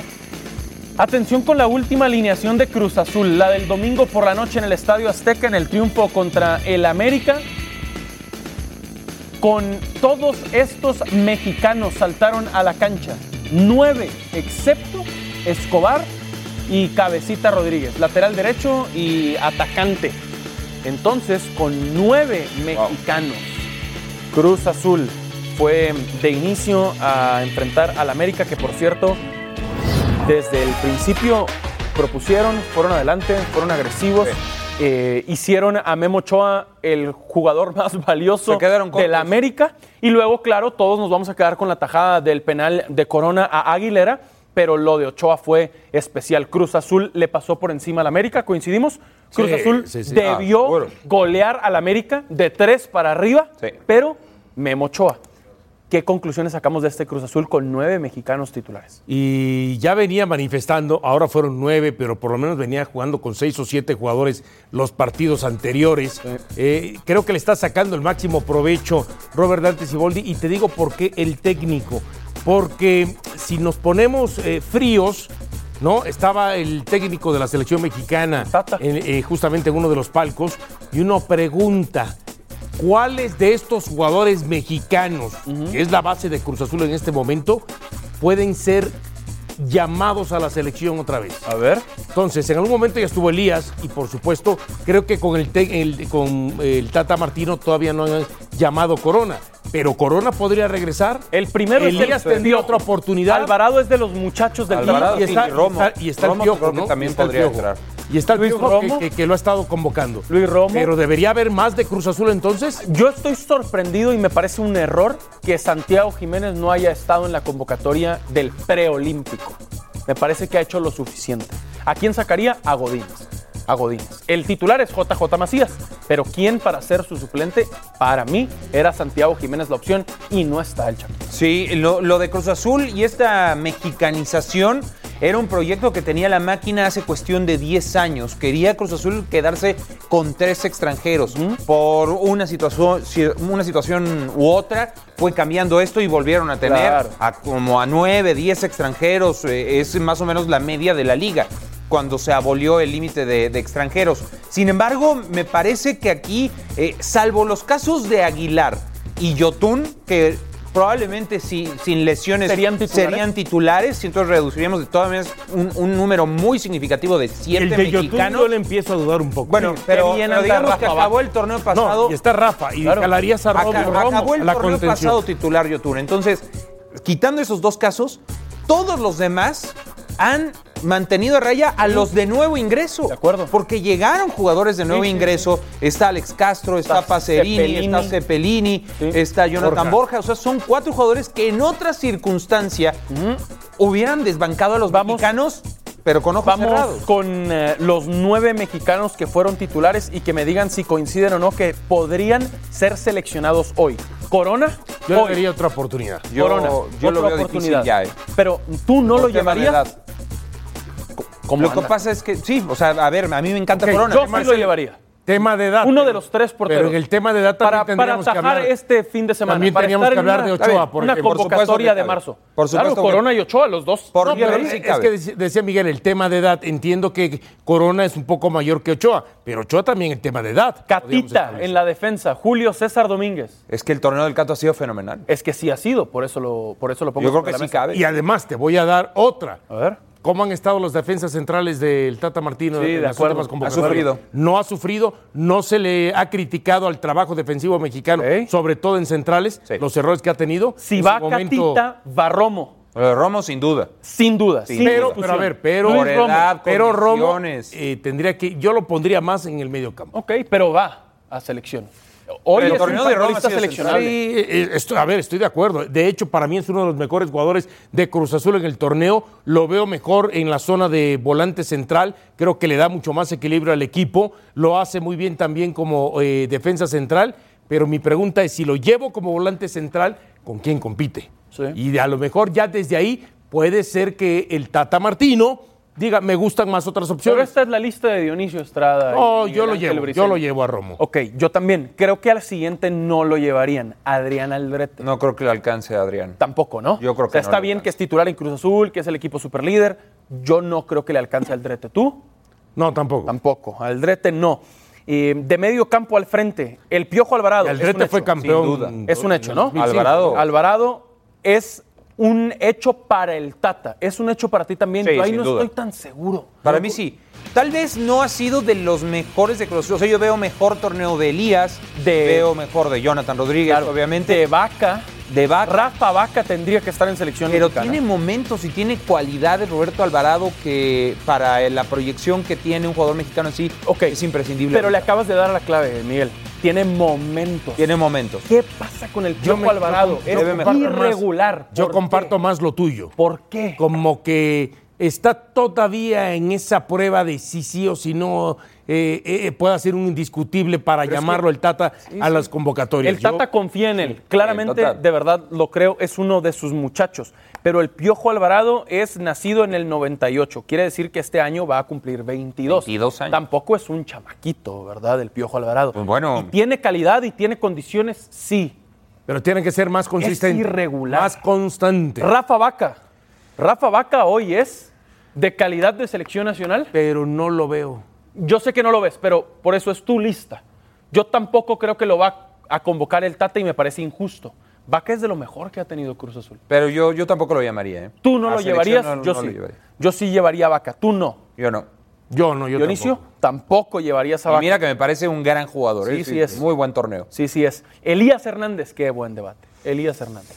No, no lo llevaría. No lo llevarías Porque ¿por qué? el tema de la edad también cuenta en selección mexicana. Y es mi pero misma estamos duda con llevando Corona. a Corona. O sea, de ahorita para jugar puede ser.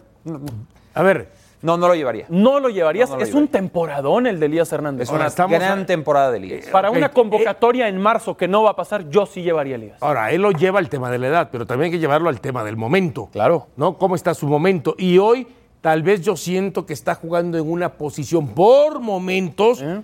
Que no este, había jugado, que es decir, antes lo veías por derecho o por izquierda. Claro. Pero a veces lo termina metiendo como un interior este, Robert Dante Siboldi. Y le ha estado ¿Lo respondiendo. llevarías o no lo llevarías? Te voy a decir, viene la? UEFA Nations League que aparentemente todavía no se cancela. Yo lo llevo. ¿Tú lo llevarías? Yo también lo llevaría. No. Miguel no. No. Orbelín no le alcanza. Para mí sí. Para ti sí. Yo sí llevo a Orbelín. ¿Por qué? Porque Para las condiciones que Para tiene, mí las condiciones. el Pero y lo irregular que es. Sí, ¿eh? Para mí Orbelín tuvo un gran torneo el anterior, ¿eh? Para No, mí el torneo fue un anterior gran torneo. fue muy bueno de Orbelín. Muy bueno. No, yo, yo pienso que se Pero sigue Yo no lo he visto a la altura de las Del que- expectativas con las que lo llegó de Querétaro a Chivas y de Chivas. Sobre todo en ese Querétaro. a mí sí me gusta. A ese nivel de ese Querétaro no estuvo en Chivas. No lo llevaría. Y todavía, aunque hoy está mejor de que cuando llegó No lo a. Cruz Azul, no ha mostrado ese potencial. No, yo me sí. sigue Yo no. sería mi soldado, ¿eh? Ok, y Santiago Jiménez es de selecciones menores. Es de proceso. menores. O mayor todavía. Es de proceso. Ah, es un mayor muchacho de La 18 años. Mayor todavía. Pero es material de selección nacional en un futuro. ¿Estamos de acuerdo? Tiene, tiene mucha Sí, madera. pero tiene que empezar en el tema de las juveniles. y Estamos de acuerdo. Ha no cumplido con todos los procesos en selección menor y en Cruz Azul. Sí, sí, sí. Falta contundencia para Santiago. Yo creo que hay que seguirlo viendo, Y ¿eh? tiempo y partidos, ¿no? Seguro que sí. Horas de vuelo. Seguro Hay que seguirlo viendo por ese tema. Las condiciones ahí están para Santiago Jiménez. Ya hablemos de papá, por favor. UEFA Alberto. dije con League.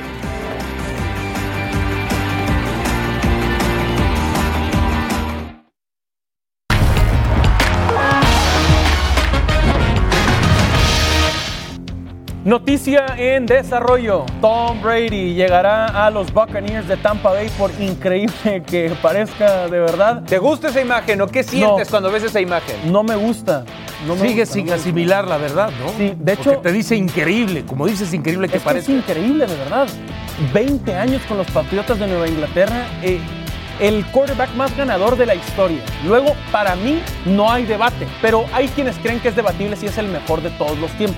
Pero el más ganador, el más exitoso, no hay duda de que hay. ¿Por qué no, por qué no, pudo buscar un equipo de mayor perfil, de mayores este, alcances? Sí te entiendo, pero imagínate la historia. Ahora lo platicamos. Fieles al jersey, Irvin Johnson, mejor conocido, mucho mejor conocido como el Magic con los Lakers, Larry Bird con los Celtics, John Elway con los Broncos, Dan Marino con los Dolphins. Y así continúa la lista en otros deportes. Maldini, Totti, Jeter, Bryant, Puyol. Y yo la verdad no le voy a los Patriotas de Nueva Inglaterra. Yo le voy a Green Bay desde niño por Brett Favre. Luego la gente ¿Cómo? cree... Sí, sí, sí. eso- También en el americano cambiaste. no, no cambié, no cambié. ¿O soy, le dejaste de ir a alguno? soy súper Tom Brady. Súper. Pero no le voy a los Patriotas, le voy a Brady. Y le voy a los Pats. Entonces vas a tener nueve equipos. La gente cree que le voy a los Pats, yo le voy a los Packers. Yo también pensaba que... que no, yo le voy a Green Bay. Pero voy a ir a muerte con Tampa Bay. Pero a muerte Claro, con Tom claro. Brady para que le calle la boca ¿Vas a a Bill Belichick. en contra de tu equipo? Kraft. Me habrías En contra de mi equipo. Sí, de Green Bay, digo. Yo le voy a Green Bay, claro. No, no, pero ahora me estás diciendo Ah, no, por supuesto. que como quieres con que Green Bay. contra viento y marea gane Pero Tampa, fíjate. estás abandonando Fíjate, sí. a Packers, Sí, porque lo Aaron estás Rodgers- dejando de lado. Sí, porque Aaron no eres un auténtico seguidor de los Packers. Sí, porque Aaron Rodgers te le escriba la quedan gente más de los años Packers que a Brady. y te caiga con todo. Pocas personas saben que me va a Green Bay. Me habrías decepcionado si no te hubieras ido a Tampa. Voy temporada. a muerte con Tom Brady a Tampa Bay, pero a muerte. Y luego saben algo que interesante. Ningún equipo ha llegado a jugar el Super Bowl en su estadio. Cierto. Los Buccaneers, donde jugará Tom Brady la próxima temporada, son los anfitriones del próximo Super Se va a Bowl. mantener la tendencia. no. Imagínense a Tom Brady llegando al Super Bowl en Raymond James Stadium. Tu sueño en dorado. La Florida. Una vez en el estadio de los Dolphins me tocó Wow. ver un Dolphins contra Tampa. Pues sí. Uno de los partidos más aburridos de fútbol Te americano creo. que he visto en mi vida. Pues tiene un acuerdo ya Tom Brady eh, con Tampa Bay. Se están poniendo eh, ya los últimos detalles sobre la mesa. Eventualmente, cuando se pueda, por el COVID-19, Brady viajará, estampará su firma y lo harán oficial. Pero todo parece indicar que Tom Brady jugará con los Buccaneers de Tampa Bay. Que por cierto, esto es interesante, Moisés Llorens. Brady parecía que se retiraba con los Pats, como parece que Messi se retira con el Fútbol Club Barcelona. ¿O no, Moy? Bienvenido desde Barcelona. ¿Qué sabes? ¿Qué escuchas? ¿Te imaginas a Messi en otro club en algún momento antes de su retiro? En el Real Madrid, por ejemplo. Eh, buenas tardes desde, desde Castelldefels, buenos días a todos vosotros, a, a- a la mesa, a ti Sergio, a Miguel, a, a- a Dionisio, a todos Gracias, los compañeros. A ver, ayer leyendo llorar, y ¿eh? escuchando al gurú de las diagonales, a Sebastián Martínez Christensen, Ah, entendí que eh, la idea de, de este chico, de este señor, era eh, quedarse en la costa este para estar cerca de su familia. Ajá, exacto. Por lo tanto, se ha ido del norte al sur de la costa este. Es verdad. Evidentemente, este está buscando lógica, con, con- con- con- lógica, un puesto de retiro en el cual el clima sea bueno Sí, y, pero ni y modo bueno, que y- Messi se vaya y al se Girona, pueda vivir hermano, bien. Para seguir ahí en Cataluña. No, no, no, no. ahí, ahí es donde voy. Ok. Ahí es donde voy. Es que hay gente, hay gente que lo cree, que cree que se puede ir a Manchester. Eh, esa gente no sabe lo que está diciendo. Es decir, Messi se puede ir del Barça porque se puede ir. Cristiano Ronaldo, bueno, Cristiano Ronaldo lo echaron del Madrid, pero eh, Messi se puede ir porque se puede ir, porque está tiene su opción, tiene su posibilidad. De, no es verdad, Cristiano, Florentino Pérez lo echó del Madrid. Eh, lo cogió de un día para otro y dijo, adiós muy buenas, vete a la Juventus y adiós, y chao, y se fue. Ajá. Messi en, en Castelldefels, en su ciudad, y en el Barça está muy bien, gana mucho dinero. Yo dudo, dudo muchísimo que Messi, con 32 años, eh, con eh, su amigo Suárez y a puertas de la llegada de Neymar, decida abandonar el Barça. Lo dudo mucho. ¿Qué tan posible es en tu cabeza, Moisés, y en la cabeza de los directivos y aficionados del Fútbol Club Barcelona que Messi regrese algún día a Argentina a retirarse en Newells? ¿Qué has escuchado de eso? Bueno, e- ese es el, el cuento de. E- e- Es, e- es el, el- el- ¿Cómo te diría yo? La cantinela de siempre, ¿no? Volver. eh, eh, incluso Mauricio Pochettino ayer dijo que podía volver él como entrenador y Messi como jugador a Newell's. Bueno, eh, ¿tú te crees que con la inseguridad que hay en Argentina o que dicen que hay en Argentina, Messi se va a ir con su mujer y sus tres hijos a Rosario? Sí te entiendo, estoy de acuerdo con La eso. respuesta es evidente, no. Estoy de acuerdo con eso, pero la posibilidad del tema sentimental, emocional, lo romántico está ahí, ¿no? Eh, Mira, Moisés, una cosa. La MLS, hermano, Sergio, quizá, Ser- imagínate cuántos Sergio. millones. Ah, eso es otra historia. Exacto. Esa es otra historia. También. Otra cosa es que Messi diga, yo me quedo dos años más en Barcelona, está ahora eh, eh, tratando la negociación con su, su padre, con José María Bartomeu, con el presidente del Barça. Recordemos, eso sí, que Messi, eh, antes de que acabe el mes de mayo, tiene que, o le tiene que decir al Barça si se quiere ir o no. Claro. Y si se quiere ir, se puede ir a cualquier club del mundo. Messi ha dicho varias veces que su idea es quedarse en Barcelona Ahora- y que su casa es Barcelona y que su club es el Barça y que él es hincha del Barça. Ahora, pasados dos, tres años, Messi puede decir, pues mira, me voy con Beckham a Miami. Bueno, eso, Exacto. eso ya no te lo descarto. Ok. Pero a Manchester no. Y a Bien. Newell's ahora tampoco. Ahora, pero en el tema eh, Moy, él puede decir, me puedo retirar en Newell's, jugar una o dos temporadas, y eso no significa que vaya a vivir en, en Argentina. Y después de esas dos temporadas se regresa a vivir a Barcelona. Sí, bueno, pero- Punta. Me parece que Moisés está, Sí, ya, me parece está- que Moisés está en estado de negación, Sí, imaginándose sí, sí, sí. a Messi en Newell's. Sí, sí, sí. No, no, no, y no, quiere no. que se mueva No, no, estado de negación, no, Sergio. Sí, porque le baja a Messi, él. Messi le baja y a él. Moisés Llorens no. viven en el mismo Claro, barrio, claro, viven en la misma claro. zona de Barcelona, No quiere- van a la misma Por pizzería, supuesto, Moisés. Y no quiere que su propiedad a la salida de Messi Se eh, devalúe. Se devalúe, claro. Muy. No, no, no. Lo que yo le quiero decir a Dionisio es. Lo que le quiero decir a Dionisio es lo siguiente. Eh, eh, el problema de ir a Argentina, segunda. y ya hablo, o sea, y, y hablo por, por, lo, por lo que leo. Yo he estado en Argentina en los, en los últimos tiempos, y es verdad que no, no tienes una sensación de mucha tranquilidad. Eh, y yo no veo a Messi dos años jugando en Rosario y luego volviendo a casa, al contrario. Pero además, yo- si se fuera a Rosario sería a lo último Sí de te su entiendo, carrera, lo Moy. Nadie de imaginaba a No Michael Jordan en los Wizards de Washington. Yo le compro a Moy. Nadie imaginaba a Tom Brady en los Buccaneers de Tampa Bay. Yo le compro a Moy la, la de Rosario y creo que, Yo sí que lo un, sabía, tiene- ¿eh? tiene un punto, pero tampoco lo, lo de Cristiano en la Juve lo, lo- lo vimos venir y, y Turín, el clima no es precisamente el mejor. O sea, yo no descartaría completamente lo de Manchester, ¿no? Como proyecto futbolístico, ¿no te parece Interesante. atractivo No. para Messi? Por tiempo, por tiempo, Moy, queríamos felicitarte, aprovechar que es el Día del Padre en España. Ah. Evidentemente son Ah, tiempos muchas gracias. difíciles, tiempos diferentes. Pero ¿cómo la pasas, hermano? Felicidades. Encerrado, dice. Muchas gracias. Muchas, hombre, yo el padre no sé si soy el sponsor, seguro. el que paga soy seguro. Em, Qué bueno que lo sumas, ¿eh?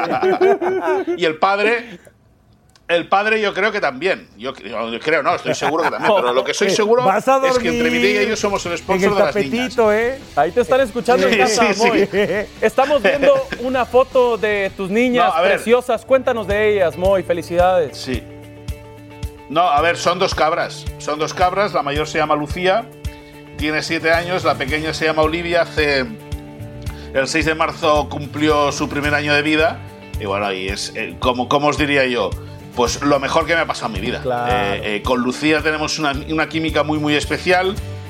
Lucía es como yo cuando era pequeño, pero niña. Por lo tanto, descubro o intuyo muchas veces las trastadas que tiene en la cabeza. Claro. Pero la verdad es que eh, son dos niñas fantásticas y hay que destacar, sobre todo y por encima de todo, que tienen una madre maravillosa. Bien hecho. Mireia, que es una madraza eh, espectacular. Y bueno, y pues muy agradecidos por el detalle de, de felicidad por el Día del Padre. Claro. Y Felicidades, yo desde Moy, aquí, y pégale lo aunque bueno, no lo no lo vea malo. ella, darle las gracias a Mirella por todo lo que hace por nosotros. Eso, Moy, es un hecho, hermano, que, que vuelves a dormir dentro de la casa, ¿eh? Sí, sí, Lo- sí. Le diste la vuelta al partido en un minuto, qué grande. Ahora falta- Clase de voltereta. Sí. Pero que en la habitación también. ¿eh? Bien hecho, Moy. Abrazo fuerte hasta Barcelona. Vive a unas casas de Lionel Messi. Por eso te Con digo, razón. por eso no ¿Qué quiere que se vaya. No, no se va a ningún lado. Moisés Llorens. Qué grande, volvemos. Como Piqué, no se va, no se va.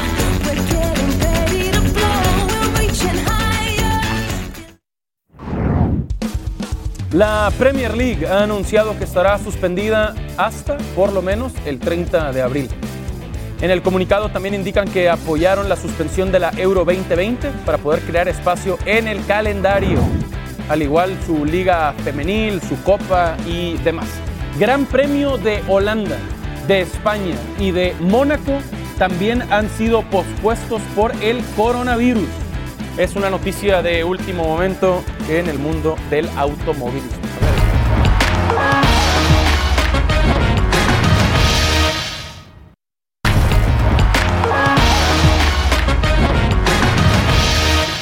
Le agradecemos a Edwin Hernández, mejor conocido como el Aris, por tomarnos la llamada y acompañarnos desde Salamanca, en España, donde has estado eh, jugando ya. Edwin, ¿cómo te va? Y buenas tardes para ti. ¿Cómo la pasan, primero que nada, tú y tus seres queridos con el coronavirus allá en Salamanca?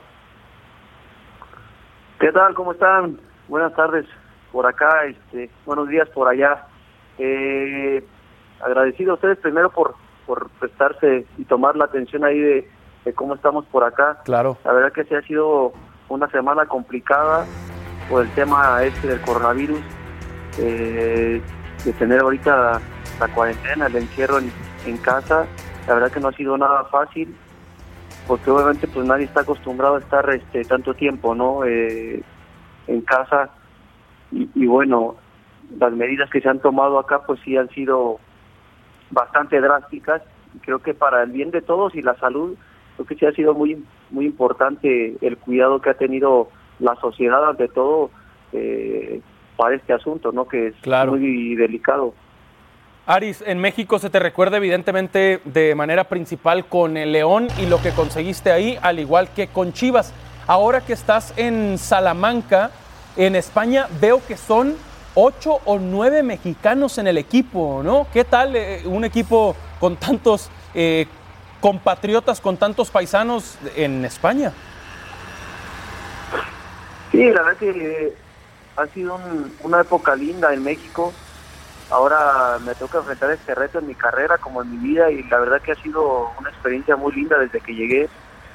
Eh, otros aires, eh, la verdad que me han acogido muy bien eh, mis compañeros. Eh, por ahí el Chatón pues es el que conocía cuando, cuando llegué a Chivas, eh, a Martín, eh, a Diego, pero varios equipos, varios jugadores mexicanos y la verdad que sí se ha hecho una buena relación ahí de amistad y, y más con esta situación, ¿no? Que, que no ha sido nada fácil. Creo que se ha hecho eh, una buena unión acá también. Te digo, no ha sido complicado por por lo que está pasando ahora en el país, el cierre de, de fronteras, eh, que si por mí fuera también, bueno, podría regresarme a México, ¿no? Pero ha sido complicado ahora por los vuelos cancelados. Eh, sí ha sido un poco estricto todo esto de acá.